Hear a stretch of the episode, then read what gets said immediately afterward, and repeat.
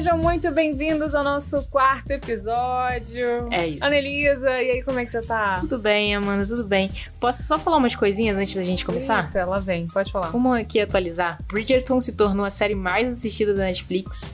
Só lembrei disso porque no último podcast a gente falou que Lupin tinha, tinha passado Bridgerton, mas isso tá mudando a cada semana, tá uma loucura. Olha, A Fox Channel, ela vai virar Star Channel. E eu acho que pode ser o quê? Um anúncio da Star chegando, será? pois é. Porque, como a gente sabe, a Fox, ela faz parte do grupo agora da Disney, né? Pois é, eu fiquei pensando nisso, né? Porque a, a Disney tem esse tem esse canal adulto que, né, vai chegar aqui pra América Latina chamado Star. Será que é a mesma coisa? Eu acho que é uma linha de raciocínio. Isso é só pra América Latina, que é exatamente onde que a Star vai chegar, né? Porque a gente não tem rulo. Hum, então muito me interessa, vamos ficar de olho. O que, que tem mais? E por último, e não menos importante, as revistas The Hollywood Reporter e Variety soltaram uma matéria dizendo que tinham rumores de que a HBO Max estava desenvolvendo uma série do Harry Potter. Olha, Não, eu já começo a escutar a musiquinha aqui na minha cabeça. A Warner e a HBO Max, elas se pronunciaram sobre esses rumores, desmentindo os boatos, mas vamos esperar pra ver o que que vai acontecer. Obrigada, Amanda, por esse momento, por essa oportunidade de estar falando aqui. A gente pode continuar já. Imagina. É a Annelisa sempre trazendo o quê? Informações importantes aqui pra gente no podcast. Mas vamos começar logo falando de quem? WandaVision.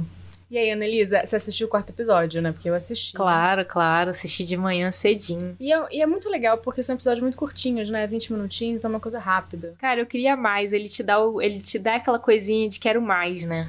Um gostinho de quero mais. Dá, Porque é muito curtinho e quando ele tá chegando onde você quer que ele chegue, ele acaba. Pois é, exatamente. E aí depois tem que esperar o quê? Uma semana pra assistir o próximo episódio. Então fica aí aquela Exatamente. ansiedade. É, mas eu tô curtindo muito. O que, que você achou desse episódio 4 aí? Cara, eu gostei do episódio, ele é completamente diferente dos outros que a gente já assistiu, Uhum. né? E como o próprio nome diz, interrompemos esse programa, que é o nome do, do episódio. A série ela focou em contar uma história sobre uma perspectiva diferente, né? De quem tava fora da programação da Wanda, né? Uhum. E a gente meio que recapitula os eventos do primeiro, dos primeiros episódios, explicando os acontecimentos que estavam meio confusos e não estavam tão claros pra gente até o momento, né? É, esse episódio é o episódio da revelação, né? Onde eles começam a revelar pra gente todos aqueles easter eggs, né? Aquelas É, é tipo assim, pistas. se você não entendeu até aqui, eu vou te explicar. Eu acho que é esse, esse- acho que é esse o episódio. E aí, quem tinha várias teo- teorias só fazia o check, check, check, check, check. É, ou check. seja, a gente aqui acertou tudo, né? A gente É. acertou. A gente teve no primeiro episódio que a gente falou que talvez a voz no rádio fosse do Doutor Estranho, porque tem a relação com o filme. E, mas aí depois a gente voltou aqui e você falou que era o Jimmy Woo. Então, acertamos em algum momento. É, bom, esse episódio ele já começa com a Mônica Rambeau ali no hospital após o blip, que é aquele evento que acontece depois que o Hulk usa a manopla do infinito, né? Ele estala os dedos e reverte a dizimação de metade da população que morreu, na teoria, né? Causada pelo Thanos. É, inclusive no filme do Homem-Aranha ele explica isso e dá o nome de blip. Não, então eu acho que a gente pode ir listando mais ou menos o que, que a gente deu um check ou acontecimentos que se confirmaram, ou alguma coisa do tipo, né? Sim, vamos lá. É, primeira coisa, a SWORD.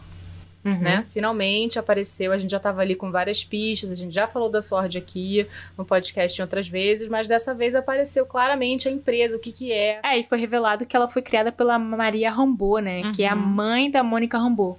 Exatamente, inclusive aparece uma fotinho dela lá. Só que na fotinho tá lá, Maria Photon Rambeau.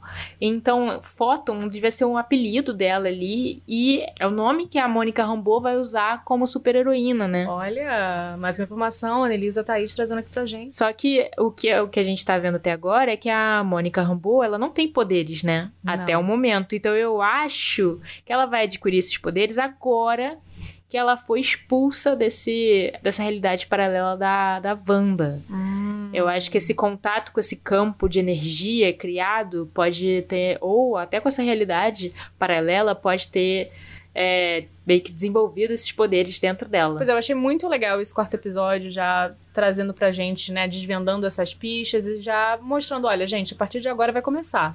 Foi isso que eu entendi nesse quarto episódio. A partir de agora é só desvendando mesmo e mostrando a história vai fluindo. Eu acho que vai ser essa briga aí com, com a Wanda, tentando resgatar a Wanda.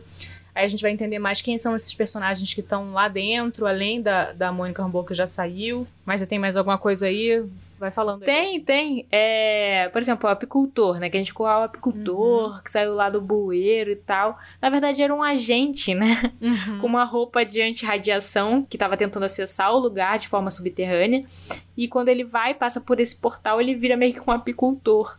Mas cadê esse cara, né? Tipo, fiquei perguntando, gente, onde, onde que o Franklin foi parar? É, é verdade. Não foi falado mais, né? Só mostrou o que, que aconteceu, porque a gente viu já lá nos primeiros, no segundo episódio, a gente viu ele chegando. Aí agora a gente, nesse quarto episódio, viu como que isso aconteceu, mas a partir dali não tem mais nenhuma resposta. Onde ele foi parar, exatamente. Teve uma coisa curiosa também, que esse campo de energia criado pela Wanda, ele tem uma for- um formato de hexágono, né? Uhum. E que o hexágono, ele tá presente nas aberturas da série, nos encerramentos da série, no brinco da Mônica Rambeau. Não é gratuito. Sim. Tem um significado. Tem alguma relação ali. Né? O que eu achei curioso, eu até pausei nessa hora, quando o Jimmy Woo e a doutora Lewis, eles estão meio que listando as pessoas que estão dentro desse universo. Então eles vão Uhum. colocando lá as fotinhos, Uhum. com as informações e tal.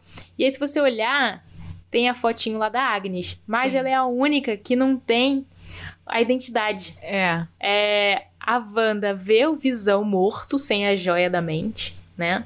Rapidamente ali, ela tem um opa, meu Deus, É, foi que que impactante. é isso? Foi impactante. É. Tem o helicóptero colorido, Uhum. que se explica que era um drone. Que é, é o drone, a especialidade ali É. da Rambo. E mostra a cena da Wanda realmente expulsando a Mônica. E é o que realmente aconteceu, né? Como É, que foi. porque a gente não viu. E aí mostra a Wanda usando os poderes dela, como a gente vê, tá acostumado a ver nos filmes. Nesse episódio também tem a entrada da Doutora Lewis, que a gente vê pela primeira vez, né? Inclusive, Que a gente já tinha falado que ela ia participar aqui na série. E Isso. que eu já imaginava que a mãozinha lá monitorando era dela. É. É, exatamente. Já mostrou que era ela que tava ali monitorando. Foi ela que desvendou essa pista aí. Já Não, desvendou rapidão. Ela é fodarástica, já falou: ah, tem uma radiação com uma frequência de Uhum. transmissão, me traz a TV que eu vou. Cara, Aí, pra quem Resolveu. não lembra, ela tá em Thor, né? Uma das personagens de Thor. Trabalha ali com a Natalie Portman. é, ela ali é uma assistente, só que o tempo passou, ela se formou e hoje em dia ela é uma doutora. Então, por isso que ela enfatiza. Muito foda, que descobre tudo É. facilmente. Mas então, o que mais você tem aí que a gente tem que prestar atenção? Não, aí teve o diálogo, né, da Wanda e do Visão, que ele fala: ah, a gente não precisa ficar aqui, a gente pode ir pra qualquer lugar. Uhum. Ela fala: não, a gente não pode. Uhum. Esse aqui é o nosso lar, não se preocupe, querido, tenho tudo sob controle. E aí, Ele faz uma cara de bunda. é tipo, Mentira, ele meu faz uma cara Deus, de que não entende Wanda. direito. Uma cara tipo, aham, tá bom. tá bom, vou investigar depois, tipo. Mas eu acho que esse episódio, ele esclareceu, né, todos os pontos, assim, que a gente tinha levantado. E, mas ele traz novas perguntas. Sim, né? É. O que, que é esse hexágono, né? Que pode fazer uma referência à, à magia da Wanda, né? Uhum. Que nos quadrinhos leva o nome de X. Faz sentido. Eu fiquei pensando, são seis joias. Sim. Eu não sei se tem uma ligação, mas eu até procurei alguma relação, posso estar viajando, mas pode ser uma coincidência, mas enfim. Cara, o que se tem uma coisa que as pessoas estão fazendo com essa série é viajar mesmo. Nem tudo, nem, se- nem sempre tudo faz muito sentido, mas tá todo mundo aqui criando teorias e desvendando teorias e catando nas HQs. Enfim, mas eu acho que é isso, Ana. Você tá no caminho certo, tá fazendo investigação.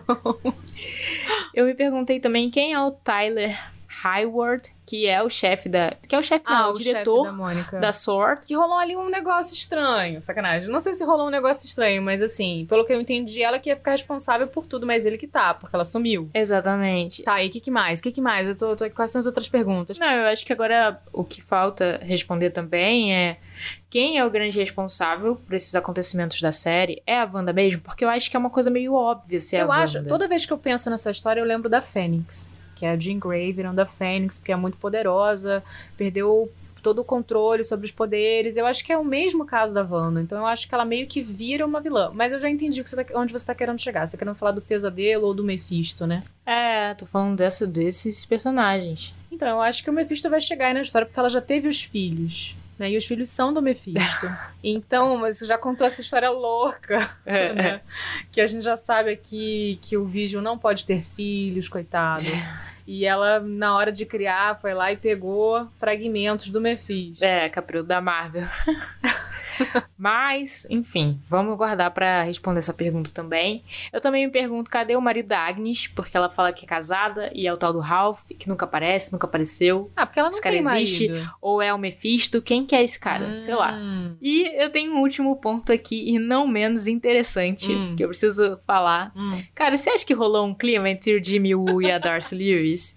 Você achou Porque eu isso? acho que rolou, cara. Eu acho que rolou, eles vão se pegar. Você acha que eles vão Aquela- se pegar? Dois nerds vão ter filhos nerds. Você acha? Nossa, eu não achei não. Cara, sei lá, acho que rolou alguma coisa ali, pode ser coisa da minha cabeça, mas acho que rolou um sentimento. Não, eu acho que é um bom ponto. É, fica aí mais uma pergunta aí que realmente não é menos interessante. Aliás, é muito. Porque a gente gosta de saber quem tá pegando quem. Mas enfim, cara, eu acho que são ótimas perguntas, Ana, que você levantou aqui. E vamos só, só me relembra aqui. São quantos episódios? São nove episódios. A gente tá no quarto, tem mais cinco episódios. Então tá, vamos continuar acompanhando esses episódios aí. É, a gente tá na metade mesmo. Tipo, Ah. eles fizeram a coisinha do sitcom que vai continuar. O próximo episódio vai, vai voltar à programação normal, né? Uhum. Mas já com esse novo olhar, né? Uhum, sim. Vem cá, quando que vem a série do Loki? Tô louca pra ver Loki, já saiu o trailer e, e nada de Loki. Não, vai chegar, mas assim. Eu também quero entender o que, que eles vão fazer, porque o Loki também já foi, né? O Loki faleceu.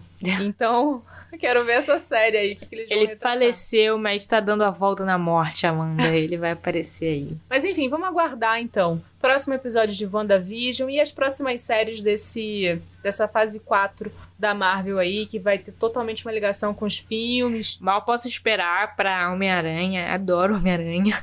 E tô muito ansiosa pra esse multiverso do Homem-Aranha. E quero ver também Doutor Estranho. Pois é, já que você falou de Homem-Aranha, o que, que eu lembrei? Ah, meu Deus, lá Não, vem. eu lembrei o seguinte, eu lembrei que temos Zendaya no filme. Verdade. E a gente vai falar de quem E agora? falando em Zendaya.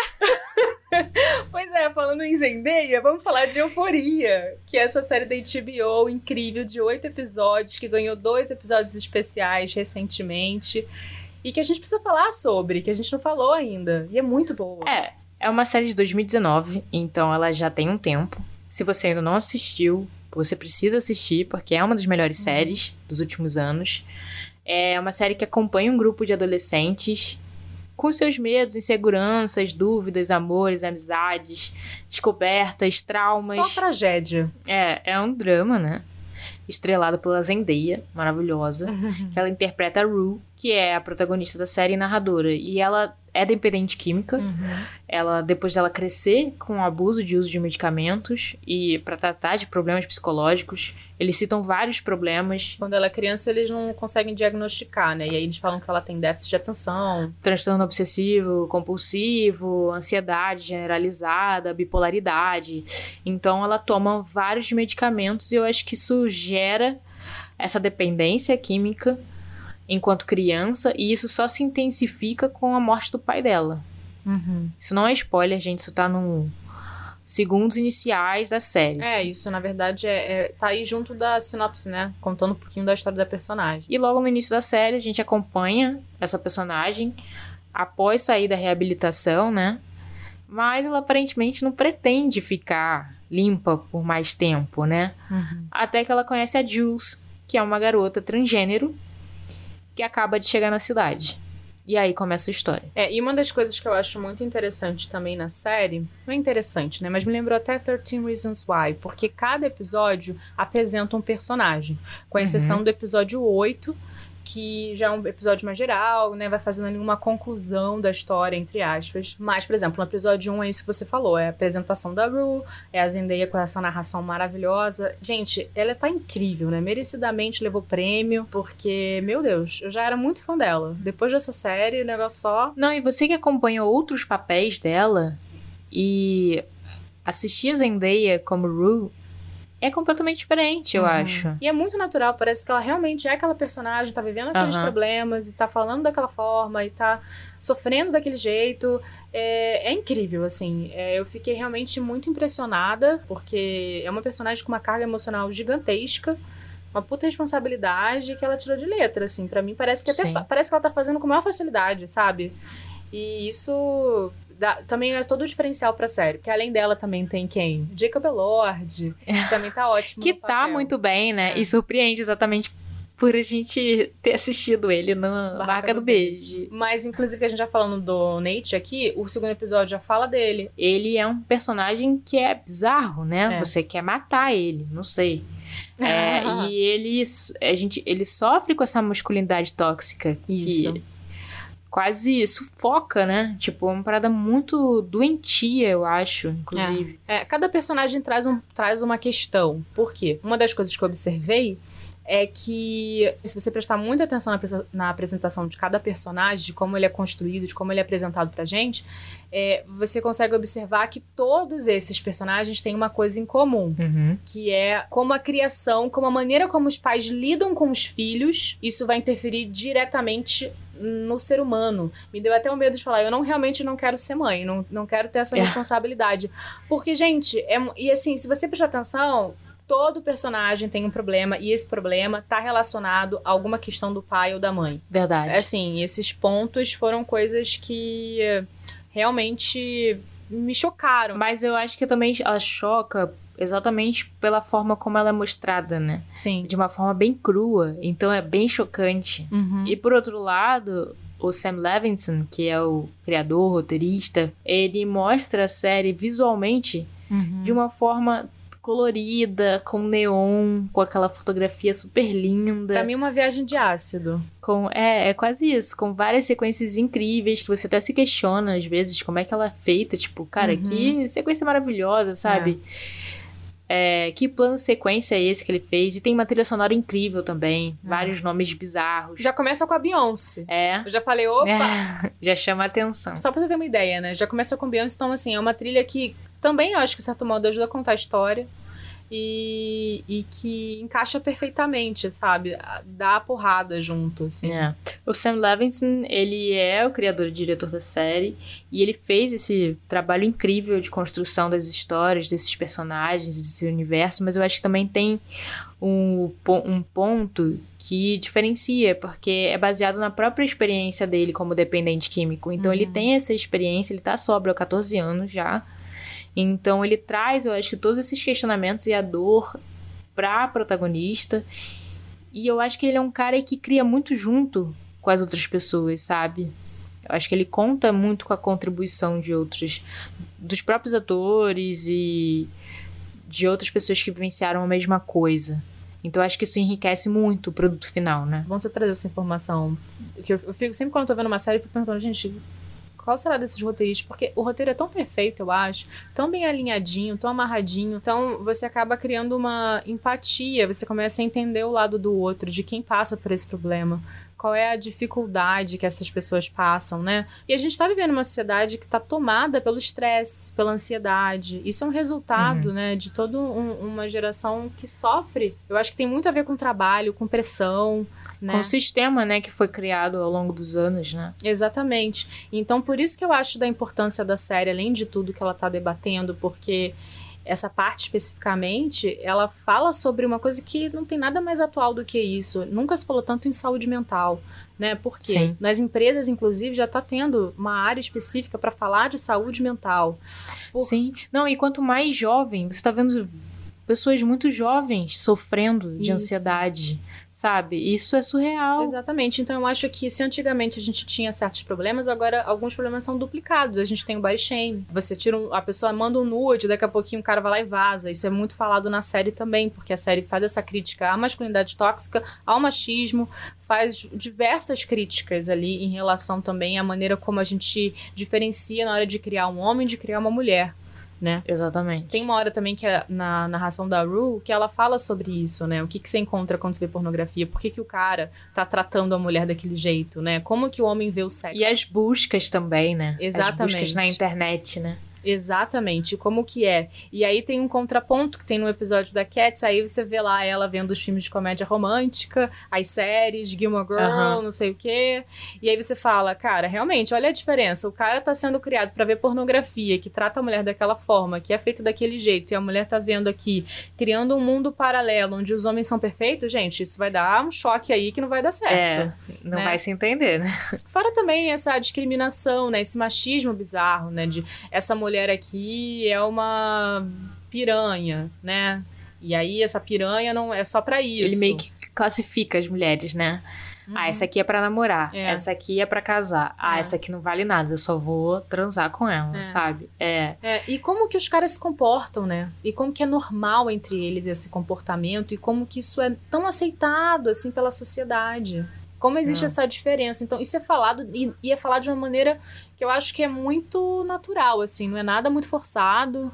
Enfim, tá ali presente. E você que vai fazendo essa viagem, sabe? Ah, Cara, e vou te falar assim, pra mim o grande ponto alto mesmo é a narração da Rue, toda essa essa história que é contada de uma maneira não linear, com diversos flashbacks, e tem uma cena no episódio 7 que mostra exatamente isso que eu tô falando da narração da Rue, que é uma referência a um ator muito famoso, que nos anos 90 fazia um tipo de personagem muito específico, e que é um cara muito foda. É assim, não vou falar muito pra não fazer Pra não dar spoiler, pra não estragar, assim, mas é, é uma das, um dos recursos que eles usam de narração, porque tem muita referência. Vai ter, vai ter referência, ela vai citar, ela vai contar uma história, ela vai citar famosos relacionados àquela história. Ah, pessoas que morreram de overdose, ela vai falar alguns famosos. Então, aham. é muito.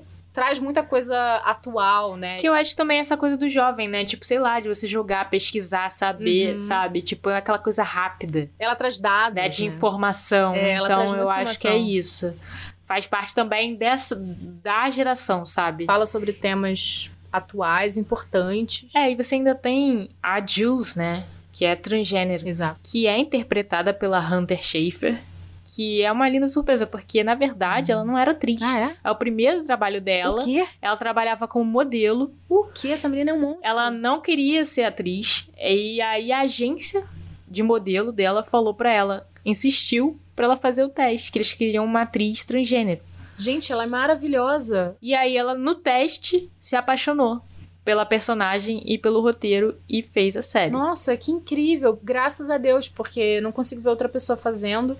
E ela é muito boa. Também gosto muito dela, gosto muito dela e gosto mais ainda dela no especial. Isso que eu ia falar agora. No especial ali que ela mostra. Gente, vamos falar então já do especial? Você quer falar Vamos, vamos, vamos falar do especial. Então, por conta da pandemia, as gravações da segunda temporada da série, elas tiveram que ser adiadas, né? Mas os produtores encontraram uma forma de gravar dois episódios especiais com duas perspectivas diferentes. A primeira focada na Rue e a segunda focada na Jules. Então mostra essas duas personagens depois dos eventos do último episódio da primeira temporada. Uhum. Então, com as limitações de produzir essa série, seguindo os protocolos, com uma equipe reduzida, os episódios eles ficaram mais minimalistas, né? Ah, sim, é. Foge um pouco. Mais simples, assim, na, na- no desenvolvimento. Mas muito forte, Sim. emocionalmente falando, né? Sim. É, são episódios extremamente sensíveis, tocantes São episódios de roteiro. e de interpretação, né? Sim, exatamente. O Atuação. holofote tá na Zendaya e na Hunter. Total. Em posições bastante vulneráveis, né? Enquanto personagens. Uhum. Nossa, é um banho de atuação real. E é isso, foi isso que você falou. São episódios mais simples comparado à sé- à série, né? Porque a série é muito trabalhada Sim. ali nas sequências e na fotografia. Que inclusive a Zendaya, ela produziu, ela é a produtora executiva dos dois, dois episódios especiais. Olha, monstra. E a Hunter é, também entrou como produtora do episódio dela. Maravilhoso. E roteirista. Ela foi a primeira vez que ela escreveu um roteiro e ela fez junto com o Sam Levinson, que, que é o criador da série. É verdade. Esse episódio da Rue é isso, né? Ela na lanchonete com o padrinho dela do Narcóticos, que é o Ali. Que é um ator incrível também, o Coleman Domingo. Eu adoro Não, ele. ele é o personagem dele é incrível e o ator é- também é muito bom. E esse episódio é basicamente os dois juntos numa lanchonete conversando, né? Sobre E- a vida, né? sobre a Trocando vida. experiências e ele meio que tentando tirar a Rue desse lugar que ela tá. É, pois é. né? Porque ele acredita muito nela e ele tá tentando é, fazer com que ela acredite em si mesma também, né? Uhum, exatamente. Essa conversa é muito profunda, porque eles falam de tudo. E eles falam de coisas que você, a gente aqui, vai se identificar e que a gente pensa, né? O nome do episódio, inclusive, traduzindo, é Os Problemas Não Duram Pra Sempre. Sim. Que inclusive é uma fala da personagem da atendente do restaurante que eles estão, né? Que Uhum. também é ex-dependente. É, não, que é dependente química, mas tá sobra há alguns anos, né? Uhum. Então eu acho que é muito isso também. É tipo, calma, Ru, sabe? Tipo, você tá no início da sua vida, Os problemas não duram para sempre, sabe? Por essa conversa já tá dando para entender, né, o que que é essa série, o que que ela faz com a sua cabeça. É totalmente filosófica, é tipo, oi, o que estou fazendo aqui? E eu acho que é muito legal também pra gente repensar nossas atitudes, os nossos problemas, o tamanho dos nossos problemas, né? Eu acho que tem muita coisa interessante para abordar e para se questionar. Não, e, e, agora eu acho que a gente pode falar um pouquinho do episódio da Jules. Sim. O curioso é que os dois episódios, eles funcionam como uma terapia. Sim. A terapia da Rue é com o padrinho dela e a terapia da Jules é com uma terapeuta mesmo, uhum. na primeira sessão pós é, um acontecimento do final da primeira temporada. É, e é um episódio que mostra o ponto de vista dela sobre os acontecimentos. Não, e uma coisa curiosa é que o episódio, como ela também co-roteirizou junto com o Sam, uhum. foi meio que baseado num poema que ela escreveu enquanto adolescente. Olha que legal. E esses dois especiais, eles foram muito importantes para construir uma base para a segunda temporada, eu acho sabe? Você aprofundou nas duas personagens ali, meio que principais, e agora seguir. Agora tem que ver como é que ele vai seguir. Se ele vai voltar pro padrão normal da série, ou se ele vai tentar ainda aprofundar e vai combinar as duas coisas. Não sei como é que vai ser, mas só sei que é sucesso, gente. Não tem erro. E assim a gente encerra nosso podcast. Ah. Esse momento é sempre tão triste. Mas a gente pode continuar esse papo nas nossas redes sociais. Segue a gente lá no nosso Twitter arroba pode continuar, pode de podcast com demudo. E tem também o nosso Instagram, arroba modo sofá. Lá você encontra dicas de filmes e séries. Supimpen.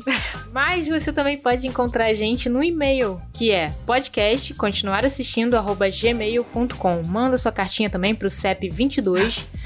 Tô brincando, não temos, não temos mais, mas a gente quer ouvir vocês. É isso, gente. Essas são as nossas redes sociais. Segue a gente lá. Vem participar do papo. Toda quarta-feira a gente tá aqui. No podcast, continuar assistindo, trazendo tudo que tem de melhor para vocês aí nas plataformas de streaming. E nos cinemas também, né? Quando voltar. Quando voltar.